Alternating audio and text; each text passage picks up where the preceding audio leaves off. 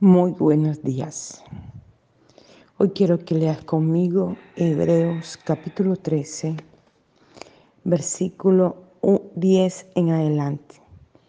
Según la ley, el sumo sacerdote toma la sangre de los animales inmolados y la ofrece en el santuario en expiación por el pecado. Luego toma el cuerpo del animal y lo quema en las afueras de la ciudad.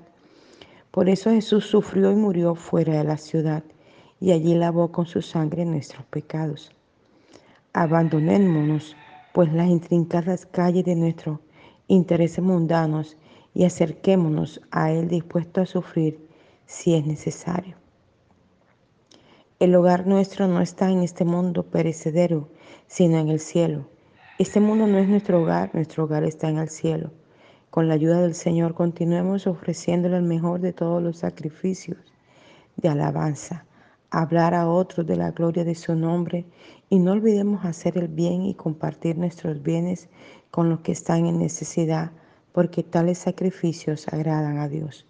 Obedezcan a sus pillas espirituales y sométanse a ellos porque su trabajo es velar por las almas del pueblo, de ustedes. Y a Dios han de dar cuenta de esto. Permítanles dar cuenta de ustedes con alegría y no con tristeza, porque si no, ustedes también sufrirán. Hermanos, oren por nosotros porque tenemos limpia la conciencia y así deseamos mantenerla.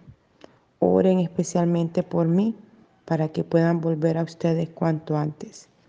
Que el Dios de paz que resucitó de los muertos a nuestro Señor Jesucristo, el gran pastor de las ovejas, por medio de la sangre del eterno pacto entre ustedes y Dios, los haga apto para cumplir su voluntad y que por medio del poder de Cristo haga de ustedes seres que lo agraden.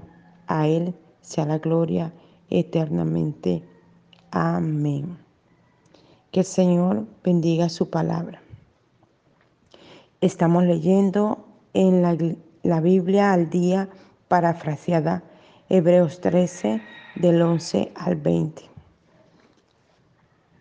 Y vemos la escritura, cómo nos habla tan contundentemente. Inicia en ese versículo 11 diciendo, según la ley, el sumo sacerdote toma la sangre de los animales inmolados y la ofrece en el santuario en expiación por el pecado.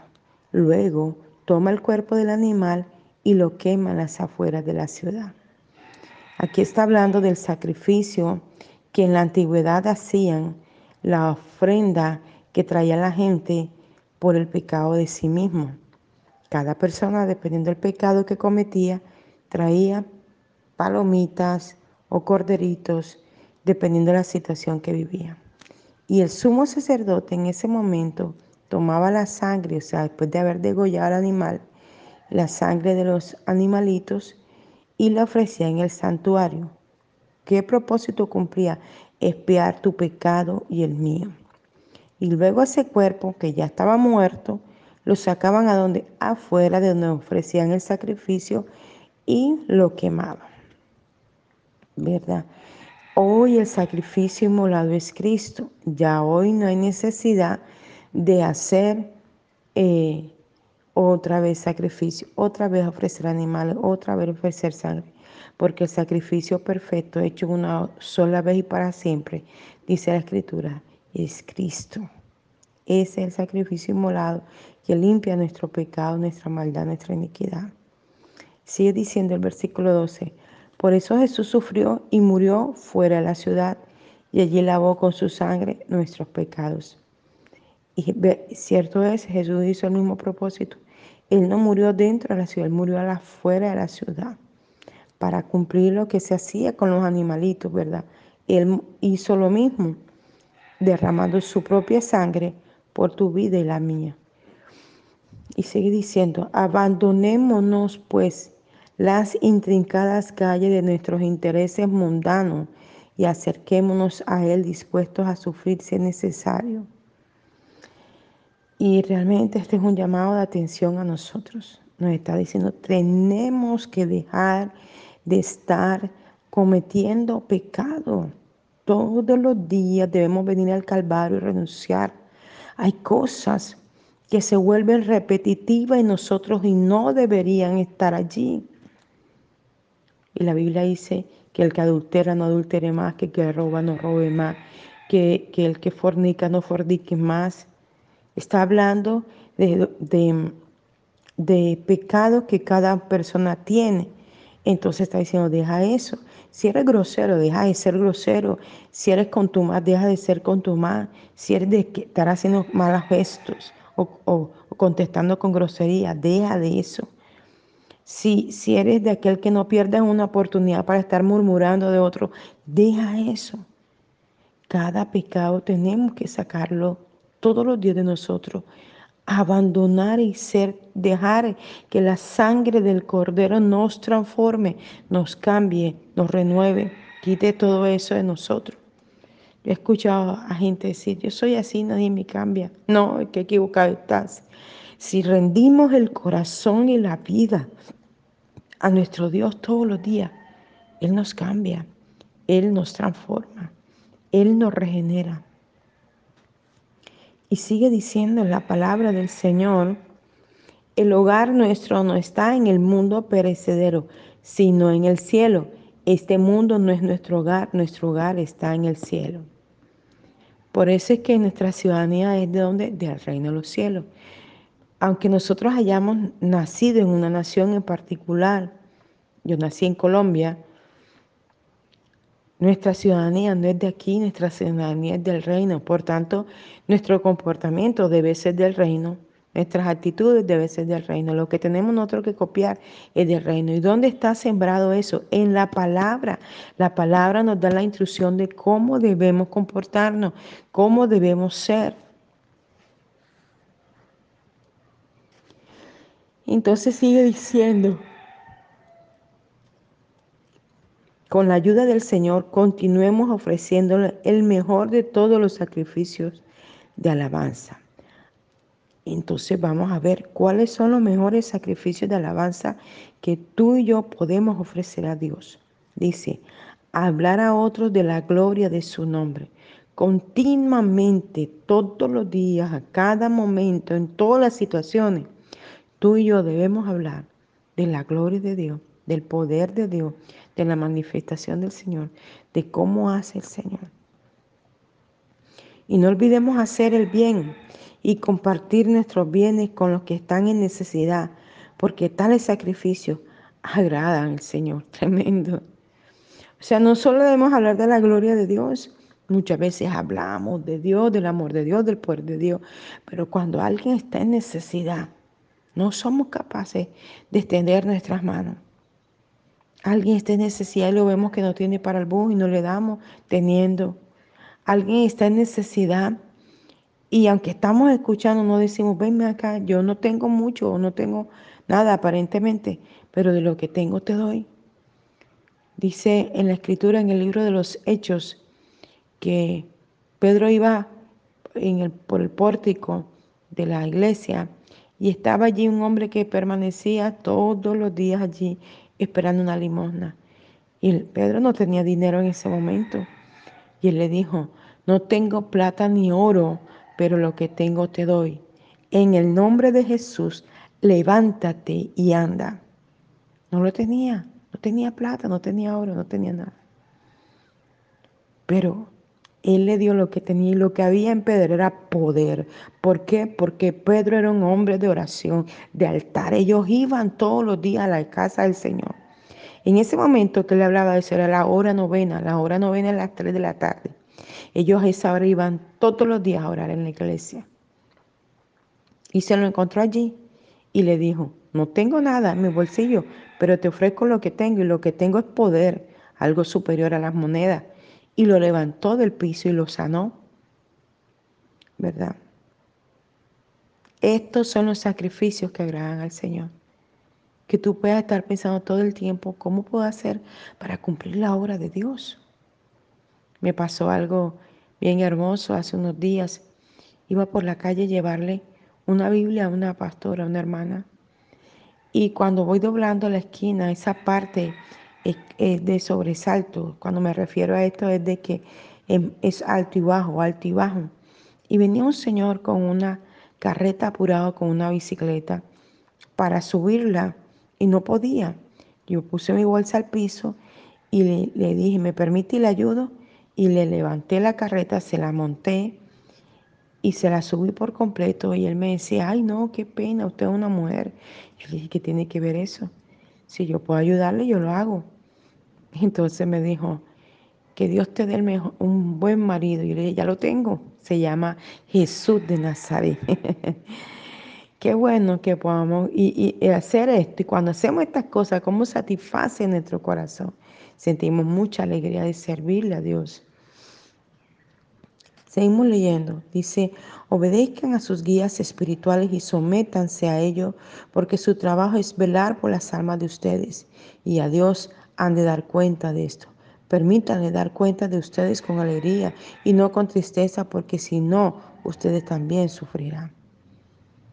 Y, y es muy claro, habla de autoridad espiritual, ¿verdad? Está porque hay autoridades físicas que son nuestros jefes, nuestros padres, nuestros eh, esposos, ¿verdad? La gente que tiene su esposo y eso. Pero aquí está hablando específicamente de una autoridad y es la autoridad espiritual. Dice, obedezcan a sus guías espirituales. ¿Quiénes son sus guías espirituales? Sus pastores, sus mentores, la gente que se preocupa y se ocupa por usted de estar en, que usted esté orando, que usted esté leyendo la escritura, que usted se congregue, que usted tenga intimidad con Dios, que no se esté quejando tanto, que no esté hablando negativamente, que cambie y transforme su vida a través del poder de la sangre. Esos son sus guías espirituales. Y dicen, obedezca. Nos está hablando de someternos, de obedecer a esas guías espirituales que Dios nos ha dado a nosotros. ¿Verdad? Esas autoridades que ha puesto sobre nuestras vidas. Y esto es tremendo, realmente tremendo, porque muchas veces a la gente le cuesta someterse a la autoridad. Cierto es, toda autoridad puesta en la tierra es un ser humano como usted y yo, y puede errar, equivocarse, tener un mal concepto, una, una, un, algo equivocado, porque no todos eh, nos podemos equivocar. Pero ese guía espiritual tiene algo y es que él se mantiene en el altar buscando a Dios, buscando su presencia, leyendo la escritura para darte el mejor consejo. Cierto es que mucha gente ha errado y ha guiado a gente a hacer cosas inadecuadas, como por ejemplo, eh, hace poco, creo que fue en diciembre del año pasado, sufrimos algo muy fuerte en Barranquilla con un pastor que yo lo conozco, que fue catedrático en la Universidad del Atlántico y un hombre muy erudito en la palabra.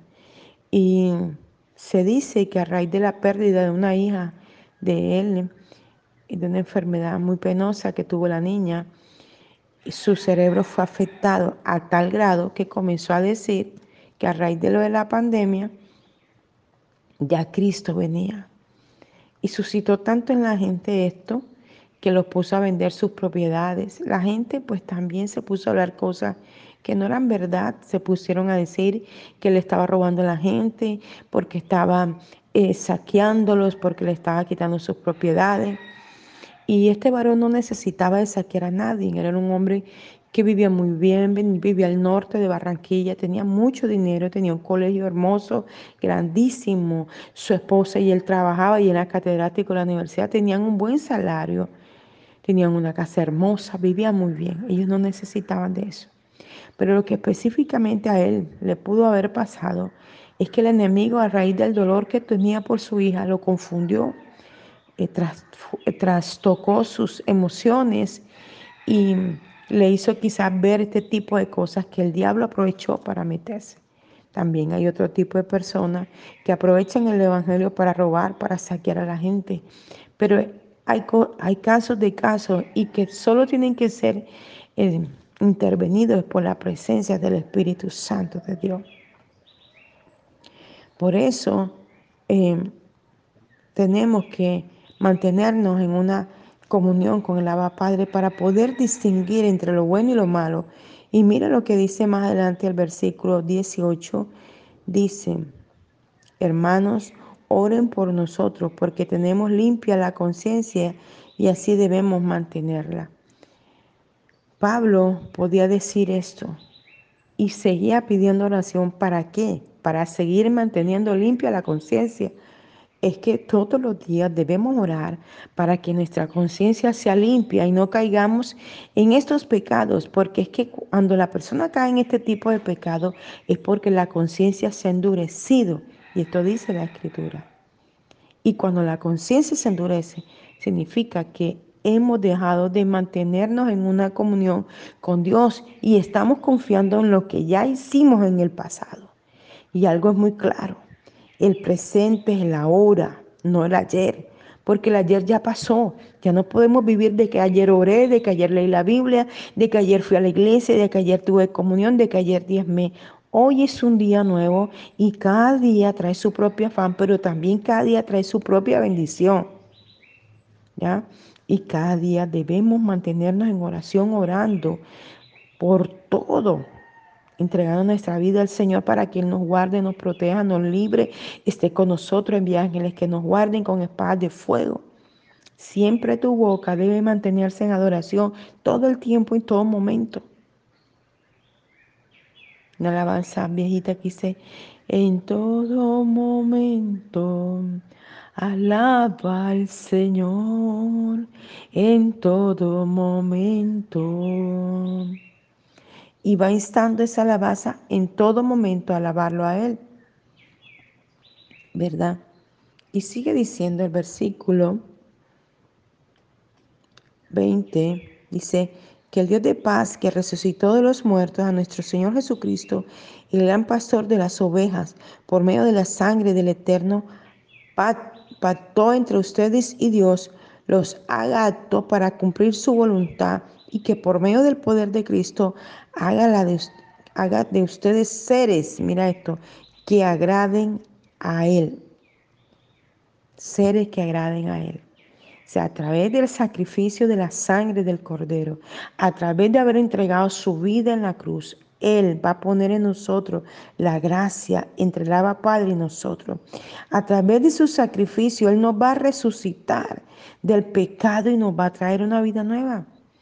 Tuvimos bautismo el domingo y muchas personas me decían, es que estoy nuevo, es que estoy diferente, es que no soy la misma persona que entró a esas aguas. Y mucha la gente tiene poco el bautismo y aún dice, ¿para qué te vas a bautizar?